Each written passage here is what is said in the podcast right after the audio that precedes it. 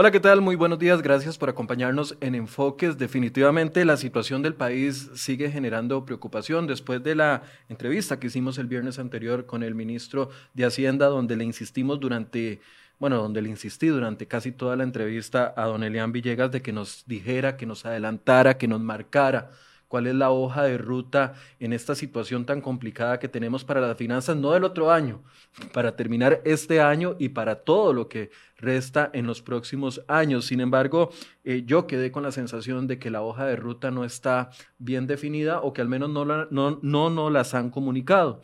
Eh, a partir de ahí hemos generado y hemos tratado y durante toda la semana vamos a tratar de tener opiniones constructivas, opiniones de que nos llamen no solo a decirnos qué es lo que tiene que hacer el país, sino también a tratar de ver la urgencia con la que eh, tenemos que actuar como país en vista de las finanzas públicas y la deteriorada condición. Hoy me acompaña, gracias y se lo agradezco, don Rodrigo Chávez, exministro de Hacienda, quien eh, se encuentra vía remota con nosotros para poder conversar un poco sobre la actualidad nacional y sobre la actualidad de las finanzas públicas. Le doy la bienvenida. Buenos días, don Rodrigo. Gracias por acompañarnos. Muy buenos días, Michael. Muchísimas gracias por la invitación. Siempre me da mucho gusto conversar con usted. Muy amable, don Rodrigo. Gracias por, por atendernos. Yo tengo tantas preocupaciones que no sé ni, ni por dónde empezar. Eh, viendo el panorama y ahora que estamos en época de huracanes y viendo la situación de, de, de que está viviendo Nicaragua, eh, yo me siento como en el ojo del huracán. El 17 de septiembre había tiempos y vientos muy fuertes que nos decían, esta es la propuesta para, negociar con el Fondo Monetario Internacional, el gobierno la hizo, 80-20, esa fue como una primera ráfaga, podría decir yo. Después vinieron las réplicas de esa ráfaga con el rechazo total de todos los sectores, diría yo, eh, no sé si alguno acuerpó al gobierno, pero casi todos los sectores eh, se opusieron a esa eh, propuesta que hizo el gobierno. Después vino la época de los bloqueos y el país paralizado con graves consecuencias, con, bueno, con todo lo que ya conocemos.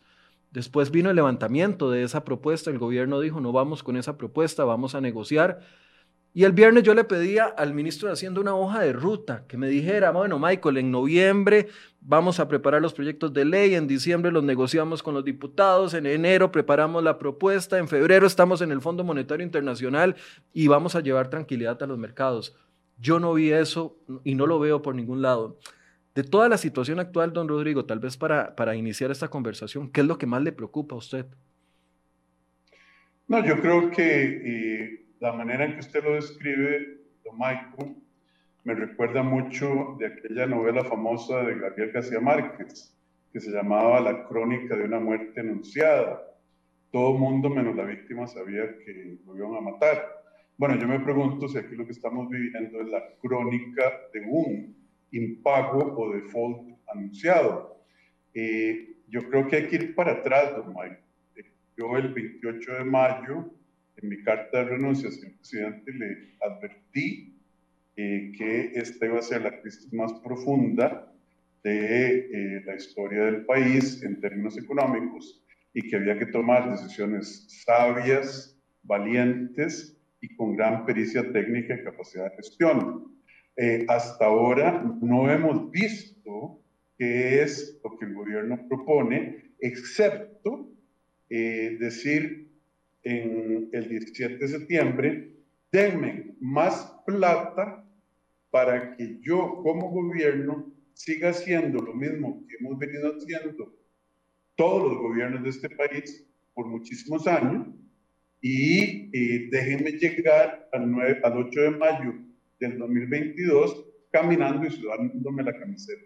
La sociedad costarricense, la Asamblea Legislativa, les dijo no, el 80-20 no va. Pero desde entonces hemos tenido, eh, o incluso antes de la propuesta de septiembre, hemos tenido tres diálogos. Costa Rica eh, propone, dialoga y escucha, escucha y dialoga.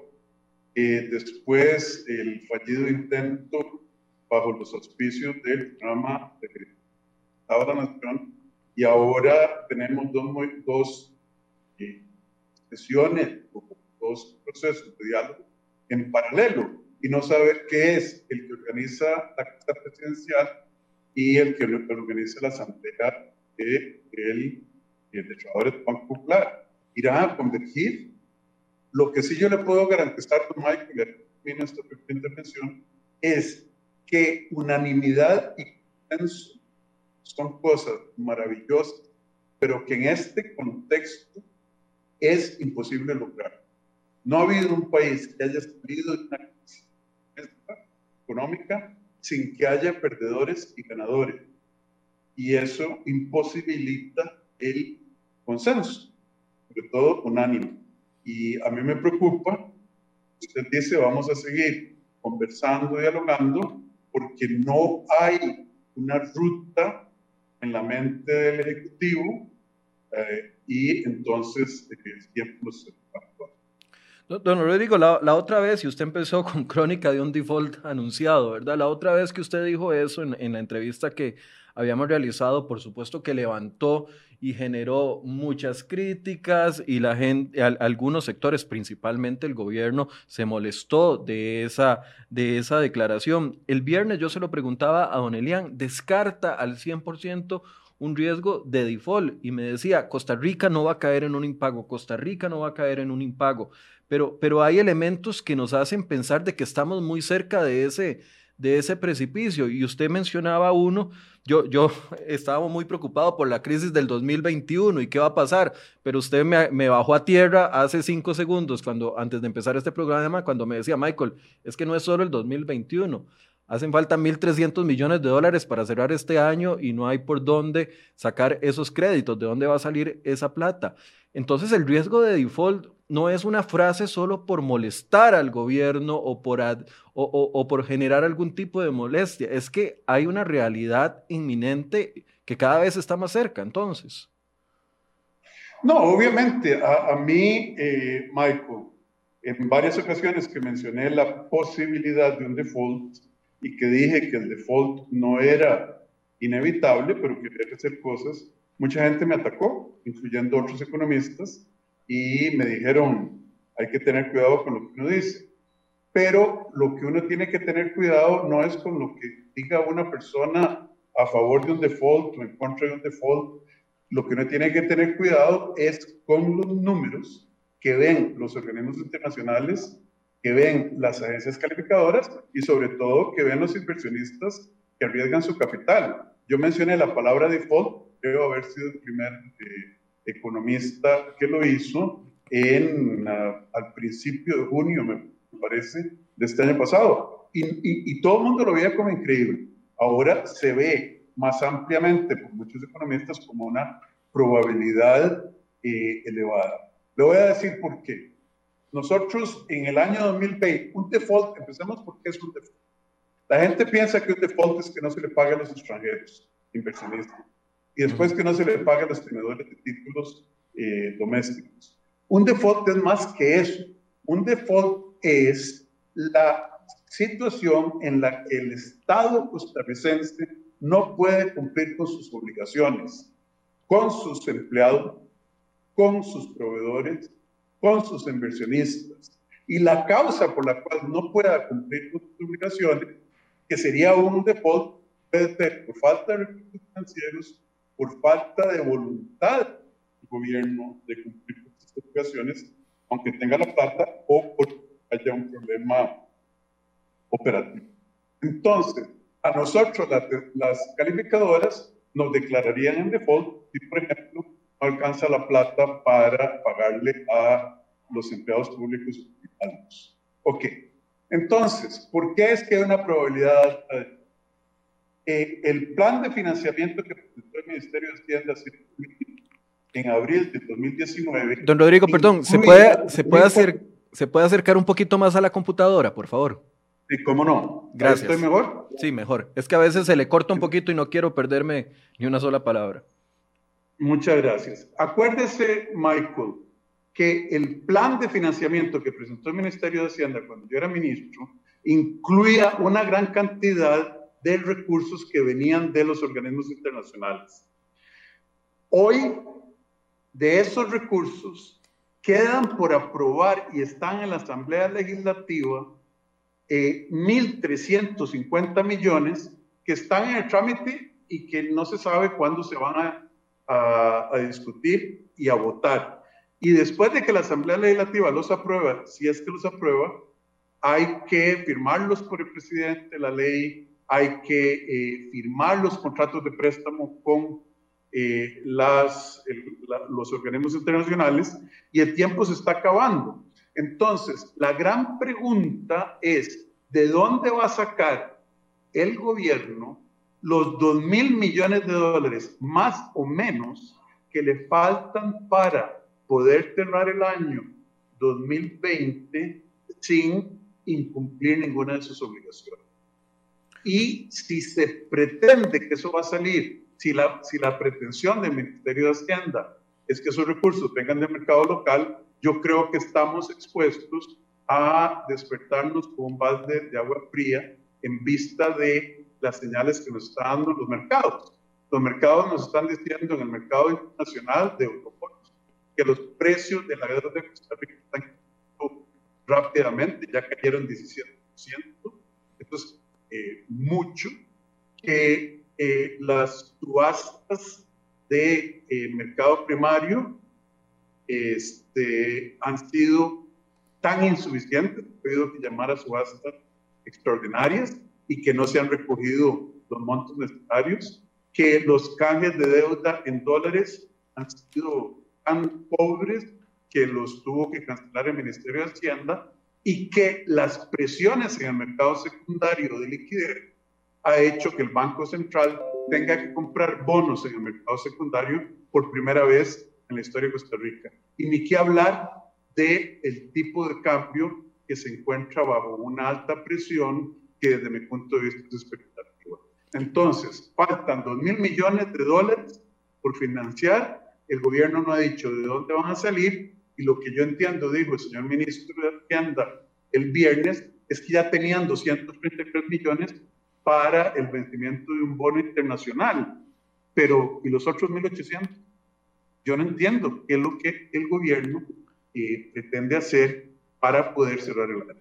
Ahora, eh, para no caer, en, para seguirle la línea, eh, no es decir, estamos ante un riesgo de default o default eh, simple y sencillamente por decirlo, es porque este acto concreto, basado en números del Banco Central que dio el sábado anterior, eh, refleja ese faltante y, y, materialmente es imposible que, que, en un mes y medio, si los diputados no se han puesto de acuerdo en un año para aprobar esos créditos, se vayan a aprobar a, en primero, en segundo debate y se vayan a publicar y venga ese dinero barato. La opción sería entonces financiarlo con dinero caro para, llegar de aquí al, 31 de diciembre, digamos. estamos hablando de aquí al 31 de diciembre, espérese, ahorita hablamos del 2021 a las personas que nos están viendo. De acuerdo, estamos hablando aquí al 31 de diciembre y lo que los economistas sabemos, analizando las crisis internacionales, es que hay circunstancias en las que los inversionistas no le prestan a un gobierno a ninguna tasa de interés o nos prestarían a una tasa de interés elevadísima que, que empeoraría los problemas que ya tenemos de cualquier manera. Entonces, en la ausencia de una explicación clara y concreta eh, a los inversionistas y a las agencias calificadoras, entonces este, la gente especula y obviamente los mercados están demostrando que esa especulación es negativa hacia Costa Rica.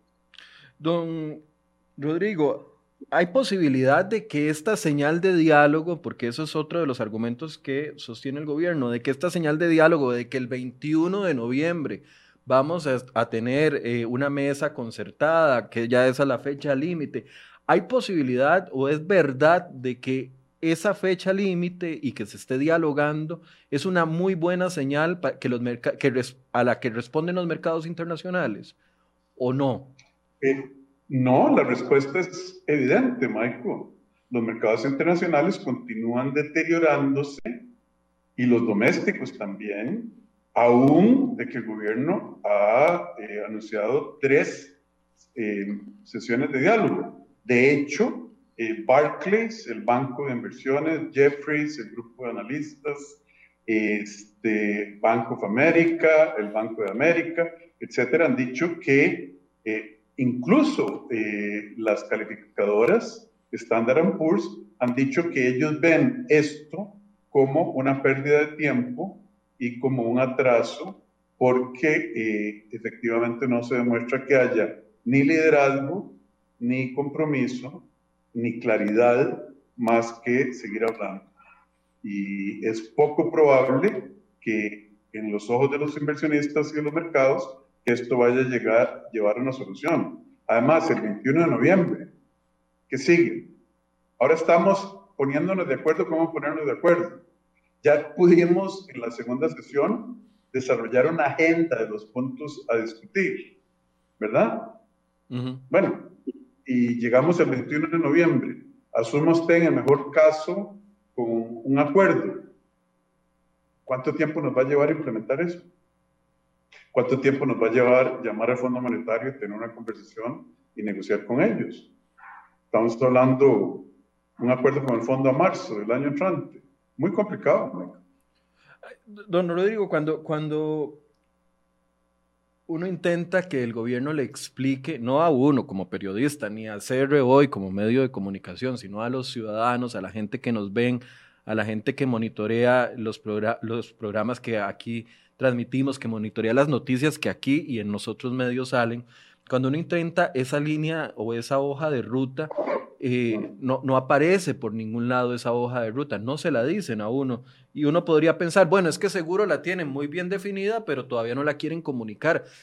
No comunicar en estas circunstancias en las que estamos, con un, con una, con un riesgo, como usted dice, de, de default o una situación de financiamiento para finalizar el año incierta, eh, con las calificadoras no creyendo en el diálogo, no comunicar porque algunos muy positivos me dicen, Michael, es que tranquilo, ya ellos lo tienen solucionado, solo que no se lo quieren decir todavía. Pero no comunicarlo es un pésimo mensaje, si esa fuera la estrategia.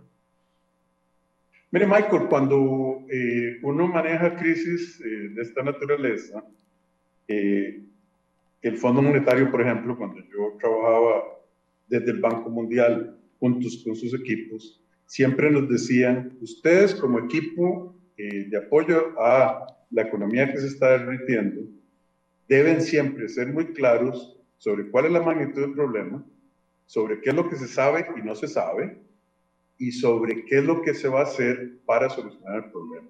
Transparencia y claridad. Y por cierto, aconsejen al gobierno que haga eso.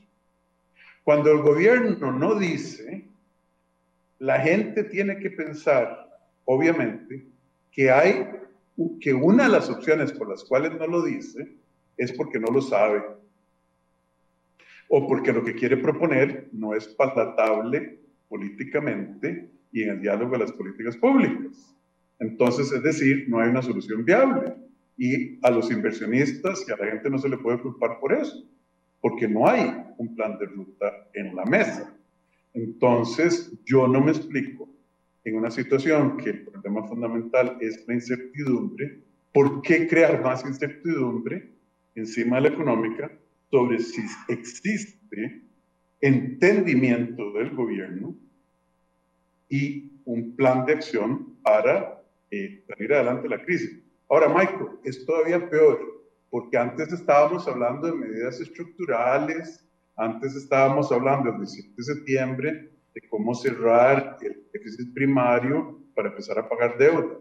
Hoy lo que no queda absolutamente claro de todo, o lo que no está claro de todo, es ni siquiera el flujo de caja, el ejercicio contable de cómo vamos a cerrar 2020.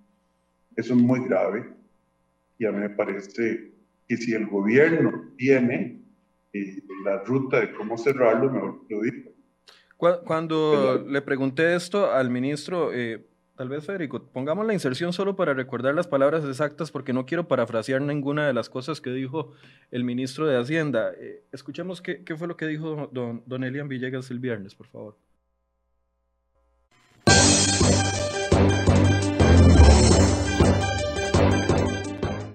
Y por esa responsabilidad es que precisamente puedo decirle que eh, ahí cuando todos esos agoreros hablan de que no vamos a pagar y de que no hay plata, no, no, vamos a pagar, vamos a salir, porque las cosas aquí se manejan con responsabilidad como deben hacerse. O, sea, usted sigue descartando, usted sigue descartando. en, septiembre dejamos de pagar y ahora qué hizo, pasó la fecha para diciembre y ahora ya está hablando de junio, de que ya en junio dejamos de pagar. No, ninguna de esas fechas, el Estado va a pagar.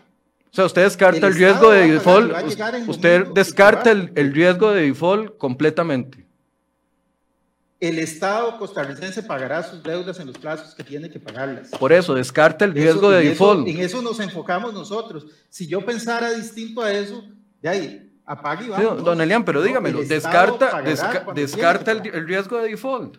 Usted descarta el riesgo de pues default. estoy diciendo, el Estado pagará en forma el día que tiene que pagar la cantidad que tiene que pagar. Así lo ha hecho históricamente, así lo va a seguir haciendo. En eso estamos. Es que aquí hay gente a la que le gusta venir y decir, es que a veces...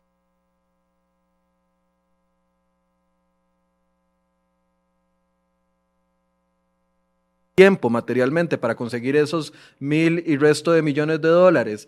¿De dónde puede salir esa plata? Dos mil millones, don Michael. Dos mil millones de dólares. Que venían de afuera más los del mercado doméstico. Ok, si no tenemos de dónde sacar, o sea, o materialmente no se van a, no es posible eh, que terminen esos créditos, menos con el ambiente legislativo que hay. Con la pesca de arrastre ya el presidente además echó 38, 28 eh, votos con el veto, se los echó encima y, le va a costar rehacer ese camino para lograr balance con ellos. El tema de, que nos aprueben esos créditos baratos en la Asamblea Legislativa no es posible. ¿Cuáles son entonces las opciones internas? Bonos internos aquí a caro precio para que para así poder pagar aguinaldos y todo lo que queda. Mire, es que eh, pagar, a mí me llama la atención el, corto que usted eh, puso. Vea, hay, muchas maneras de pagar. En el año 1982, del 80 al 82, durante la crisis, el gobierno le pagó a los empleados, de, a, los, a, los empleados públicos, pero les pagó cuando la inflación había sido 90% de, este, había sido 90%, es decir, les pagó el 10% del valor adquisitivo al principio de la crisis. Eso es pagar. O eh, a mí por eso me preocupa sobremanera que el señor ministro, el gobierno el Consejo Económico no digan de dónde va a salir la plata para llenar ese hueco de 2 mil millones de dólares que tiene el gobierno hoy. Vea lo que están haciendo las subastas. Las tasas están subiendo y las cantidades están secando. ¿A qué? Imagínense, volvamos a lo mismo, pagar tal vez paga, pero pagando el 15% de tasa de interés, en los, o el 12 o el 10, eh, es que hay que eh, darle a la opinión pública, a los mercados y a los inversionistas, ¿de dónde va a sacar el dinero? Y si no hacemos... Don Rodrigo, perdón, acérquese un poquito a la computadora porque se le va la voz a veces cuando está lejos. Esta, esta última frase no se la entendimos.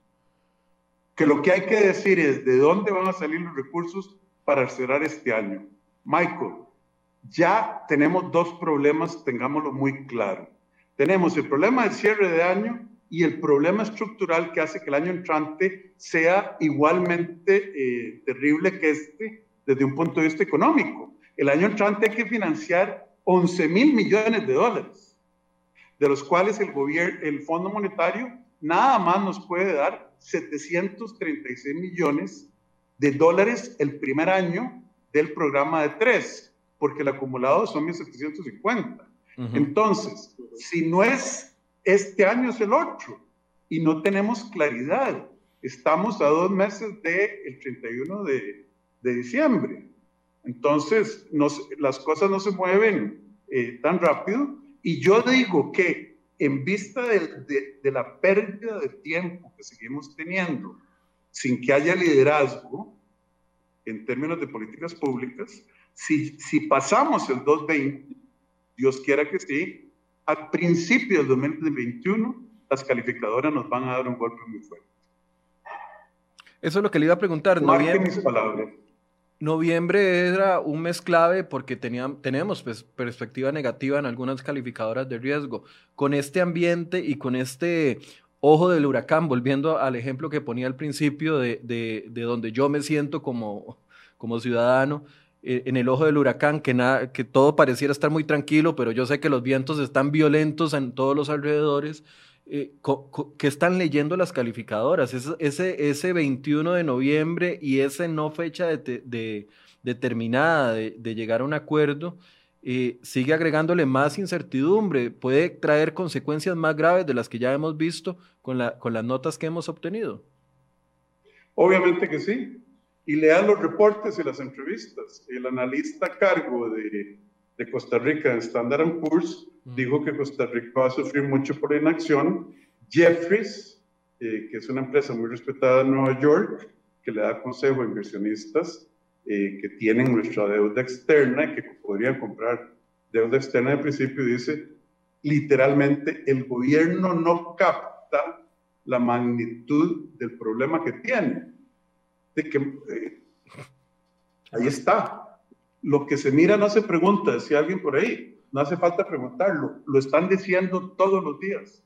Y nosotros seguimos poniéndonos de acuerdo, cómo nos vamos a poner de acuerdo, y qué agenda vamos a discutir. Mientras que nos ponemos de acuerdo en cómo vamos a ponernos de acuerdo y pasa el, la fecha esta del 21, que, que, bueno, yo espero que tenga razón el ministro de Hacienda y que sea una fecha determinante. Yo le tengo muy poca fe a esa fecha, honestamente. Dios quiera. Ojalá que él esté en la razón y, los demás estén equivocados, pero si no fuera así, se pueden ir haciendo otras acciones que nos ayuden de una u otra forma a, no caer tan profundo en el hueco. Y, quiero preguntarle por un punto específico, que es la renegociación de la deuda, ya que estamos hablando de temas de, deuda interna. muchos de los analistas han propuesto una renegociación de este 72% de la deuda de nuestro país que está apalancada en las mismas instituciones del Estado que le han prestado al mismo Estado. E, e, esa idea, ¿cómo le suena a usted? Es una idea factible, posible. Es fácil ir a decirle a los fondos de pensiones, mire, eh, en este momento para poder salir de la crisis, en lugar de estarle pagando el 9 o el 10 o el 8 el que le estamos pagando, solo podemos, o sea, mucha gente lo plantea como una idea eh, a corto plazo y fácil de realizar. ¿Cómo, la analiza usted? No, yo la analizo como una de las opciones que hay que eh, analizar profundamente. Eh, me preocupa muchísimo que la ley pagar, que sometí yo siendo ministro de eh, Hacienda, en abril creo, incluía 227 mil millones de colones de fondos que tenían ociosos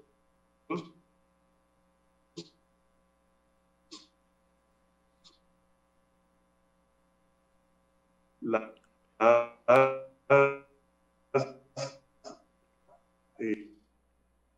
Don Rodrigo, el presidente, fueron a negociar el ICT. Don Rodrigo, perdón que lo interrumpa. Todas las instituciones. Perdón que lo interrumpa. Nos quedamos en. la Asamblea Legislativa. Nos quedamos en la ley pagar y ahí se le, se le cortó un poquito la transmisión. Si quiere, retoma a partir de ahí. La pagar tenía.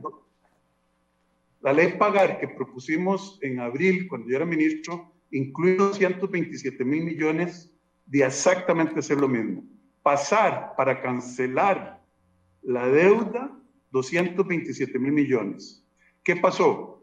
A pesar de la instrucción del presidente, el ICT, Fonatel, SUTEL y muchas de las 12 o 14 eh, entidades se fueron a la Asamblea Legislativa a hacer lobby. ¿En qué paró eso? En 80 mil millones, una cosa así, y todavía no se ha aprobado.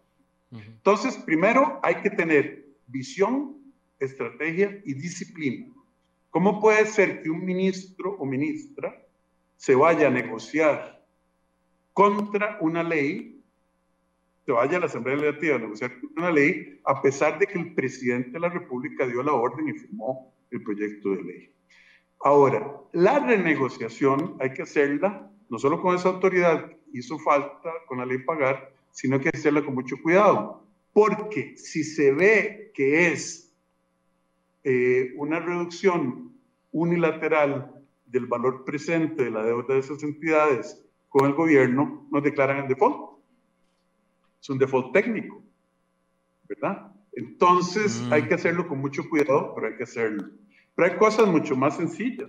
¿Por qué el gobierno no le ha presentado ya a la Asamblea Legislativa, especialmente durante la sesión de extraordinarias, la eliminación de, la mayoría de las exenciones tributarias de este país, que suman 5.9% del PIB? ¿Por qué no eliminar muchos de los destinos específicos que crearon los excesos de liquidez eh, de, que se trataron de resolver con la ley pagar. Por ejemplo, cada vez que alguien se toma un trago en este país o se fuma un cigarro, al INDER le llega plata que no puede gastar. ¿Por qué no eliminar esos destinos específicos? ¿Por qué no eliminar las parafiscales? Porque eso toca grupos de interés que el gobierno aparentemente no quiere enfrentar. Es que, a ver, si esperamos al 21 de noviembre a que se pongan de acuerdo todos esos sectores, de ahí no va a salir nada. Es que hay que ser realista. O sea, es que en una mesa tiene usted a la UCAEP, a la par tiene a la Cámara de Comercio, a la par tiene a los exportadores, al frente tiene al sindicato de, de educadores, al frente tiene a la, al, sindicato nacional, a la ANDE, la del vino Vargas, es de albino prácticamente eso. Al, otro lado... la, al otro lado tiene otro, otro movimiento que pide no, no negociar con el Fondo Monetario Internacional. De verdad que cuando usted decía que es técnicamente imposible lograr un acuerdo, es que pareciera que es técnicamente imposible que de ahí salgan 80 o 90 firmas que digan, sí, vamos a recortar en esto y esto y esto, porque, porque son muy diferentes los sectores. Obviamente, cada uno representa intereses eh, opuestos. Eh, imagínese usted eh, la ley, por ejemplo, el tema de la ley de empleo público, el mantener, el incluir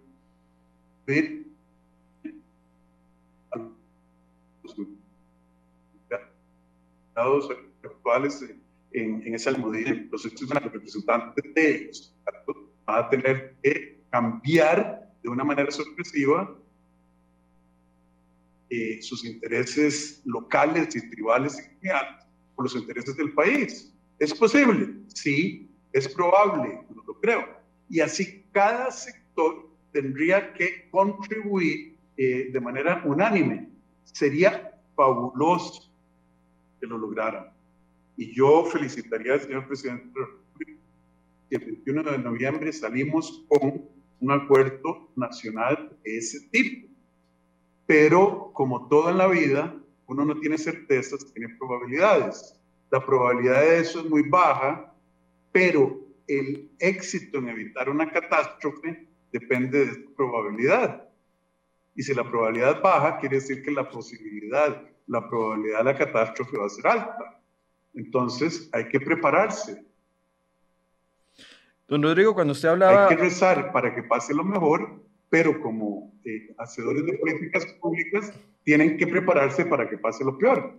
Adelante, Michael, perdón. ¿Qué, ¿Qué, está en manos, volviendo al tema, porque usted acaba de tocar un, un, un, tema que me interesa que ahondemos un poco, ¿qué está en manos del Ejecutivo en este momento que puede hacer sin el filtro de la Asamblea Legislativa? En el sentido de que además de ponerse de acuerdo con la gente que está en la mesa de diálogo, tendrá que ponerse de acuerdo, como yo le decía, con los 57 diputados. De ellos, al menos sabemos que 28 deben de estar bastante enojados con él. Presidente, en este momento, tras el veto de la, de la, del tema de la pesca de arrastre, pero que está en manos del Ejecutivo, porque usted ponía el ejemplo de lo de la ley pagar y el esfuerzo que era 227 mil millones y terminó en 80 mil millones y ahora serán 30 mil, porque 50 mil o 60 mil se irán a reponer el monto que se va a dejar de percibir por el tema del marchamo que se anunciaba este lunes.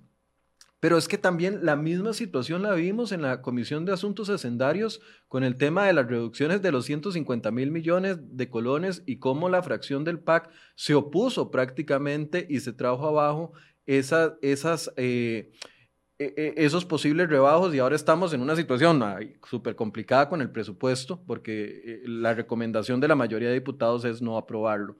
¿Qué acciones tiene en las manos el Ejecutivo que puede dar, además del tema de las exenciones y lo de los destinos específicos, que podrían irnos ayudando a una solución parcial, si es que existen soluciones parciales a este problema tan grande?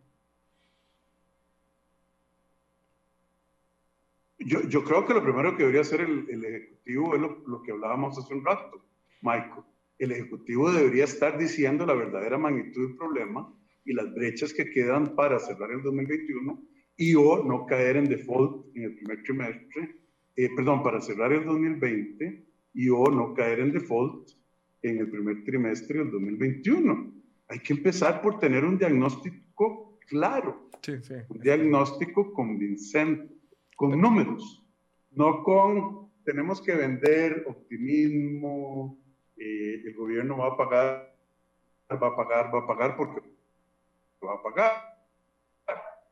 Entonces, decir qué es lo que está pasando, de ser más positivo en términos de hacer lo que la Asamblea Legislativa y la ciudadanía de ese país le dijeron al gobierno, haga la tarea.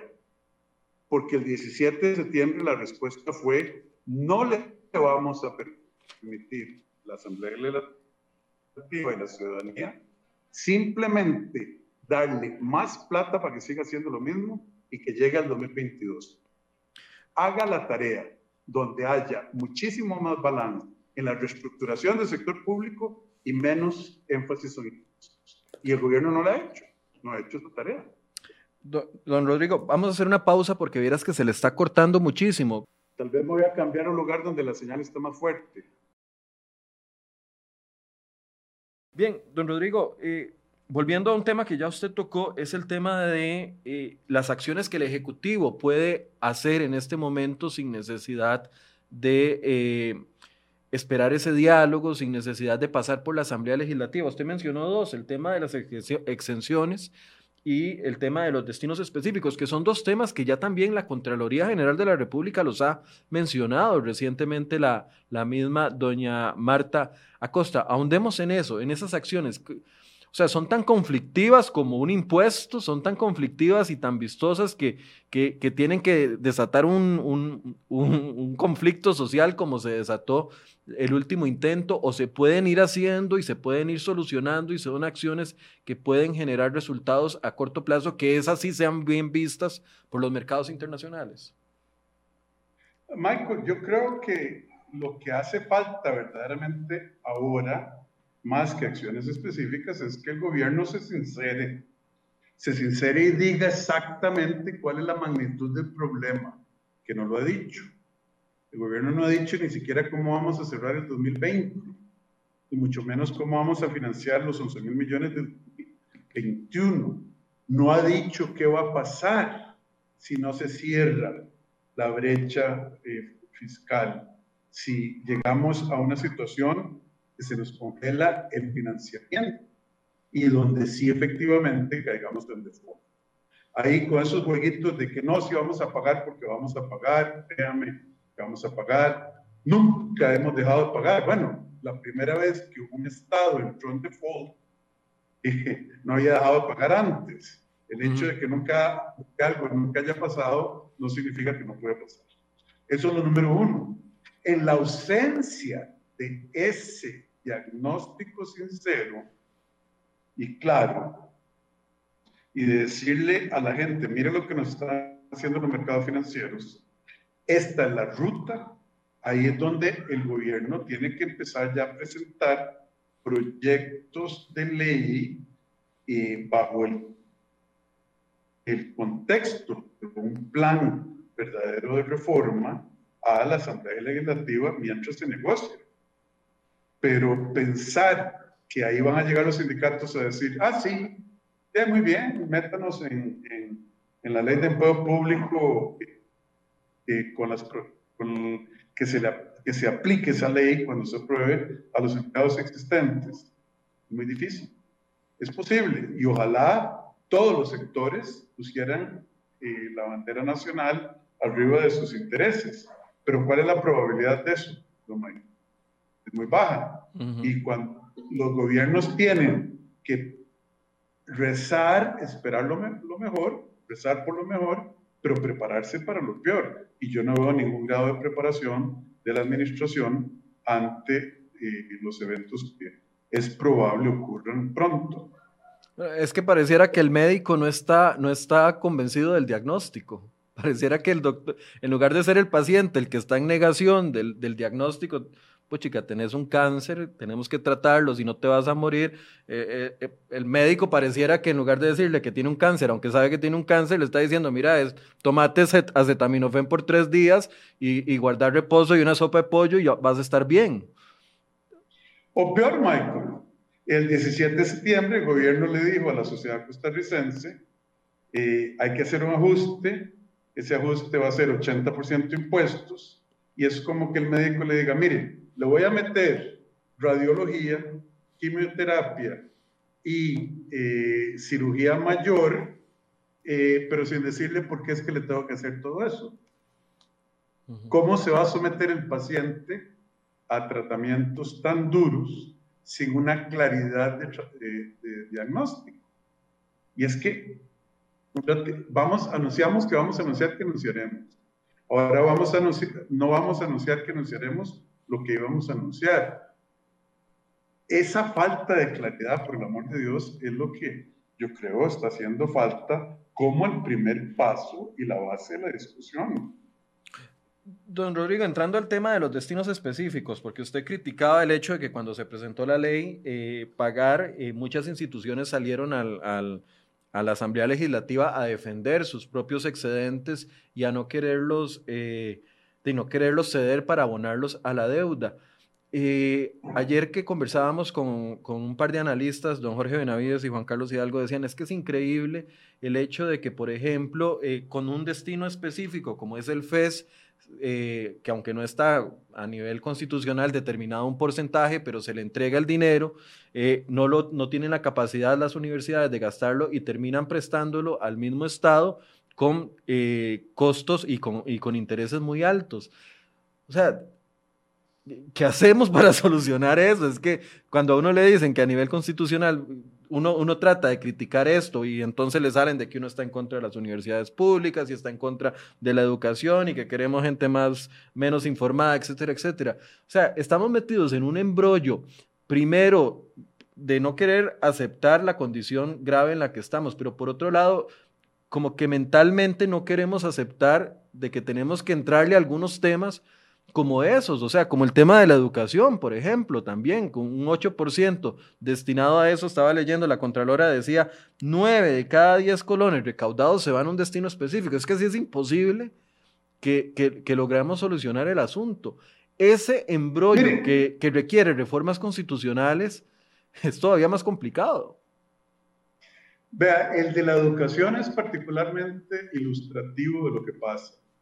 A alguien se le ocurrió que había que gastar el 8%, sin darse cuenta que, que las tendencias demográficas de Costa Rica hacen que cada vez haya menos estudiantes, pero estamos amarrados con el 8%. A alguien se le ocurrió que tenía que ser el 8% cuando eh, Costa Rica, con el 8, casi el 8%, eh, está al fondo de las pruebas PISA internacionales. Y los países como Noruega, Finlandia, eh, Corea del Sur, eh, con el 4% en promedio, están arriba en las pruebas PISA. Vietnam, es un país mucho, que, que ha sufrido desafíos históricos enormes y que es más pobre que Costa Rica, gasta el 4% del PIB en educación y es el número 8 del mundo en las pistas. Es increíble. Entonces, no solo es un tema de mala asignación de recursos, sino de una capacidad de, la calidad del gasto tremendamente mala. El FES, los rectores, cuando negociaron el FES para el año entrante, cortaron en 44 mil millones. ¿Y usted sabe qué les dijo? Para el año entrante, no me dé 44 mil millones, pero, eh, perdón, para este año, pero me los pagan el 21 y el 22 lo único que les faltó fue ponerle una tasa de interés y el gobierno firmó. Sí, sí, sí, sí. La letra de cambio, ahí está. Ahí está. Y el gobierno firmó, le dijo, sí, sí, te prestámelos. Bueno, imagínese usted que legislaturas desde hace muchísimos años, yo no sé cuándo se pasó la ley del Infocop y la ley de las parafiscales, decidieron que el Infocop va a recibir año a año un dividendo de este, el Banco de Costa Rica, el Banco Nacional, el INS, ¿verdad? Simplemente porque hubo un trato político en aquel entonces en que se compró el apoyo de la, del movimiento cooperativo eh, a través de esas transferencias para fiscales. ¿Por qué hoy pensamos que ese gasto es el más eficiente en una situación de crisis? ¿Por qué no hacer que las cooperativas, un grupo muy importante de la sociedad costarricense, compitan en el plano de las políticas públicas por los, eh, por los recursos tributarios cada año en un presupuesto? ¿Por qué darles esa garantía de que año a año va a recibir cheque, independientemente de la calidad con que se gaste? El Infocopa estaba intervenido por eh, razones de pésima administración. Y ahí sí podemos seguir. Se han creado un montón de derechos, derechos eh, que no son derechos eh, transparentes, que no son las mejores asignaciones al gasto público en vista de las circunstancias. Pero volvemos a lo mismo. Nadie quiere comerse broncas. Ciertamente pareciera que es el caso del Poder Ejecutivo, donde la única solución que ha puesto sobre la mesa ya fue la del 17 de septiembre, que es deme más impuestos, para no ir a pelear con nadie más. Cuando eh, le preguntábamos eh, eh, el fin de semana sobre el tema de que el Banco Central redujo su perspectiva, pensaba que íbamos a caer en un 5% de la economía, ahora piensa que vamos a, estar en un 4.5%. El ministro de Hacienda me trataba de eh, decir que el hecho de que no tenga que salir a comprar 223 millones de dólares eh, para pagar un bono es todo un logro.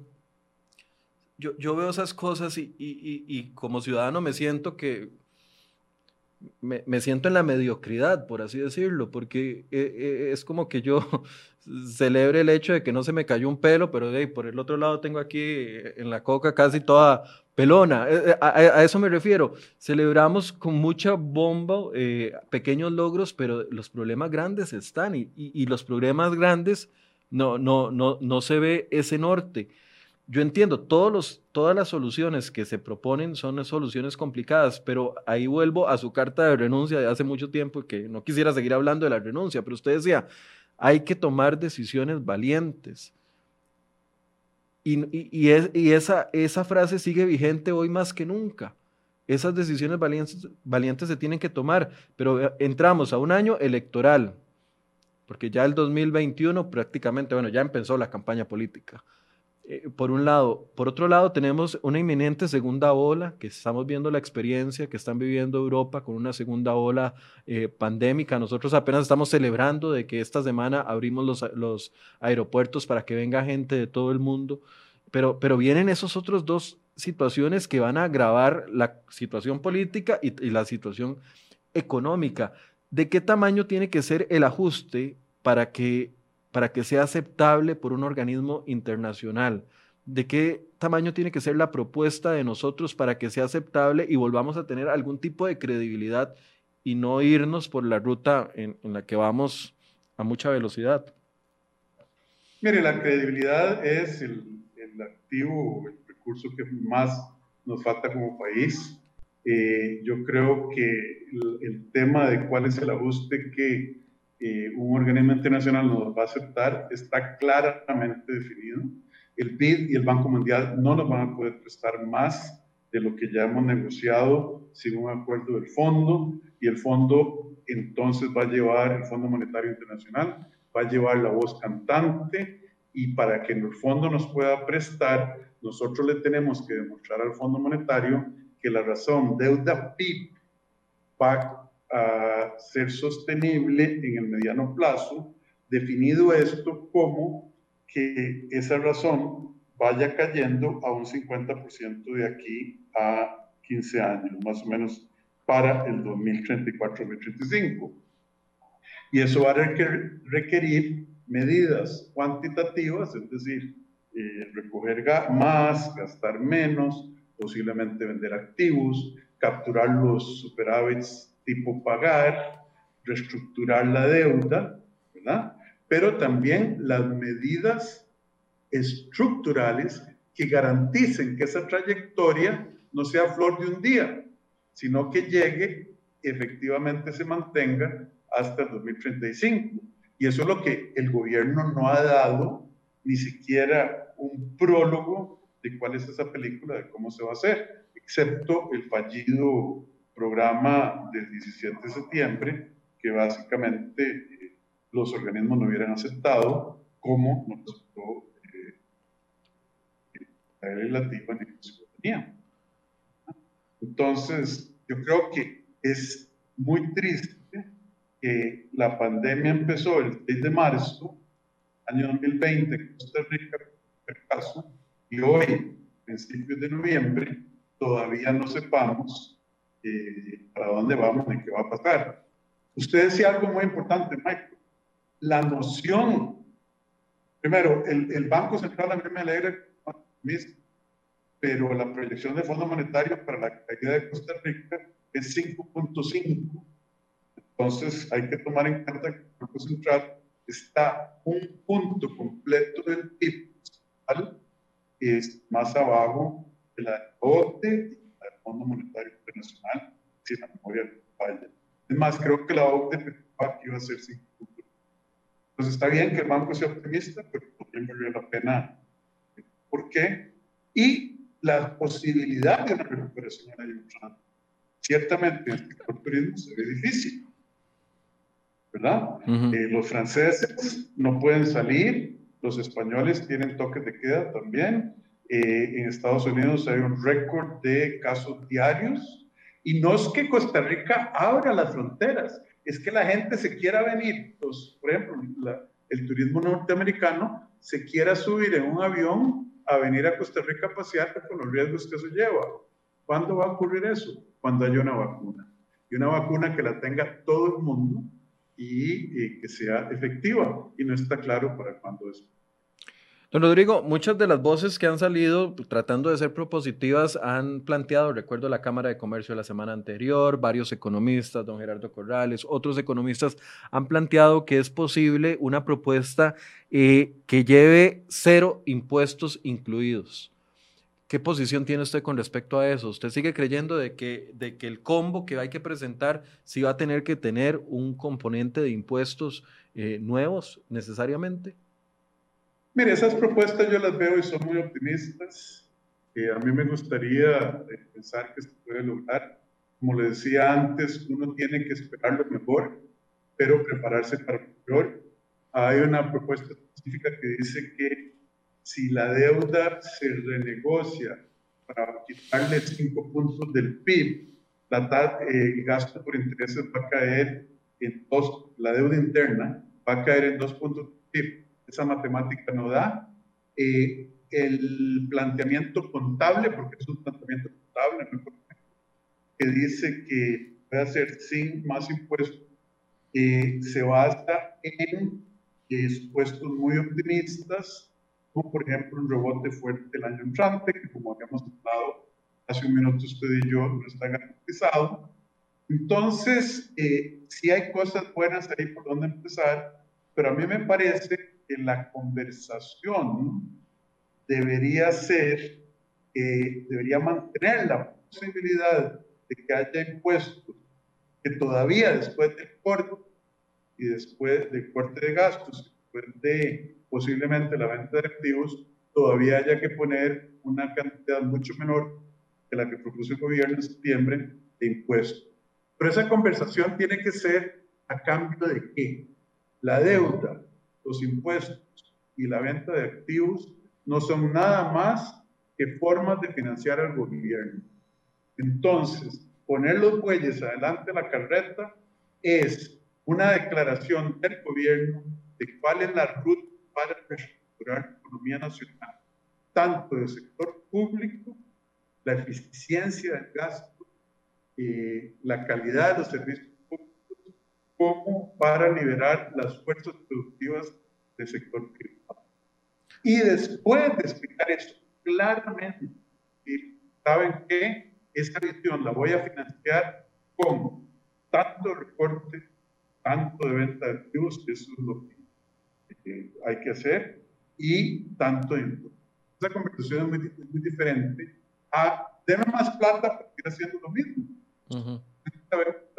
no, no es sostenible. Entonces, ¿para qué tratar de sostenerla artificialmente con un sacrificio tributario enorme sin visión de que estamos comprando con esos impuestos adicionales? Entonces, yo creo que la conversación en el país en general. Los que dicen, no más impuestos. ¿Qué es lo que vamos a hacer diferente? Así que haciendo lo mismo. Para desarrollar una visión país, de un mejor país, con impuestos eh, que sean justificados, que aseguren que la transición no sea tan dura, que aseguren que no tengamos un colapso yo creo que la conversación es diferente, pero no, no hay destino, ni de los que dicen no más impuestos, ni de los que dicen más impuestos. Ahí es donde yo siento que le falta visión país a, a muchos de los economistas que realmente el gobierno. Para cerrar, don Rodrigo, y para que se pueda despedir de, la, de las personas, algunos de los que el gobierno llama agoreros, me decían este fin de semana, después de escuchar la entrevista con el, eh, con el ministro de Hacienda, que sentían que eh, esta pasividad por parte del gobierno, esta inacción, esta paciencia para llegar al 21 y después ahí planteamos lo que vamos a seguir haciendo y todo el asunto, podría ser una distracción porque eventualmente ya se tiene definido que eh, podemos llegar a un punto en el que haya que tomar una decisión ya y que la decisión sea la eh, propuesta inicial, que era más impuestos. Entonces, que no sé, que llegue un momento en el que nos digan, mire, ya no hay más tiempo de dialogar, 2% más al, IVA o, o, el impuesto a las transacciones bancarias tal cual habíamos planteado, porque si no, caemos en impago y eso sería muy peligroso. ¿Puede estarse gestando esto? ¿Qué opina usted? Eh, yo no sé si eso es lo que está pasando, pero en caso de que esté pasando sería, desde mi punto de vista, absolutamente irresponsable porque uno no, un buen gobernante, un buen líder, no debe arriesgar ni apostar el bienestar de un país para salirse con la suya y evitar hacer lo que sabe que tiene que hacer. Eso sería una responsabilidad histórica. Y yo no sé si la Asamblea Legislativa le permitiría al gobierno llegar a decir a última hora, o lo toma o lo deja, después de que el gobierno ha desperdiciado meses hacerlo. Yo le quiero acordar a usted, don Michael, y a su audiencia, que la gorera más famosa de la historia se llamaba Cassandra, eh, que fue un personaje mitológico de la guerra de Troya, que se negó a acostarse con Apolo, Apolo la castigó de una manera muy... Hicieron un trato y ella no cumplió, Apolo la castigó diciéndole, usted va a ver todo lo que va a pasar a Troya durante esta guerra, incluyendo el caballo. Y lo va a decir, pero nadie le va a creer. Bueno, este, muchos hemos estado diciendo de cosas terribles y no están oyendo. Es, ojalá, eh, en lugar de pensar que somos agoreros, hable de números y de calidades, más que decir, créame, créame. Pero ¿cómo lo va a hacer? No, no. ¿Con qué números? Créame. Eh, vamos a hablar, vamos a hablar, seguimos hablando. El tiempo, el reloj tic, tic, tic, tic, tic, tic. Y aquel bolero del reloj de Tento Camino, que hemos cantado por años y años y años y nunca se apaga. Sí. Entonces, hay que saber que el tiempo se está acabando y esa hipótesis de que el gobierno lo que quiere forzar es un acuerdo de última hora, eh, ojalá se equivoquen y sería, como le dije, una magnitud de responsabilidad eh, yo no me puedo imaginar. Muchas gracias, don Rodrigo, por el espacio. Muchísimas gracias, don Michael. Siempre es un placer. Eh, espero que pronto eh, pase la pandemia y podamos retomar las entrevistas aquí en vivo, porque a veces este tema de la tecnología eh, ya hemos vacilado con respecto a esto. Siempre nos falla cuando Rodrigo algún tema tecnológico, por eso ustedes lo vieron que se cambió de una locación a otra rápidamente para poder aparecer en un lado distinto y ver si teníamos mejor señal, pero eh, nos estamos acostumbrando y ojalá que una vez pasado este eh, tiempo podamos ya retomar las entrevistas aquí en la mesa y poder conversar más ampliamente. Muchas gracias por su espacio y por el tiempo. Muchas gracias, don Michael. Hasta luego. Un placer. Bien. y también gracias a ustedes por su compañía. Espero que tengan muy buenos días y nos vemos mañana a las 8 de la mañana acá en Enfoques.